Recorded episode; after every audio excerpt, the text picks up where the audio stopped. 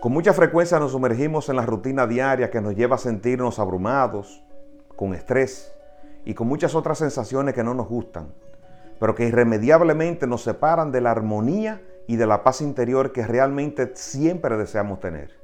Esto hace que nos vayamos sintiendo y haciendo un daño que podría ser permanente tanto para nosotros como para las personas que nos rodean y que ocasionalmente son nuestros relacionados, familia, amigos. Hoy te motivo a que utilices la sonrisa como la mejor forma de desarmar cualquier sensación negativa que afecta tanto a nosotros como a los demás.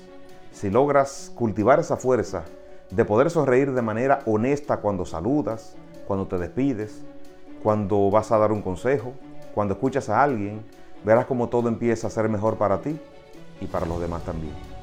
Siempre te deseo lo mejor. Cuídate.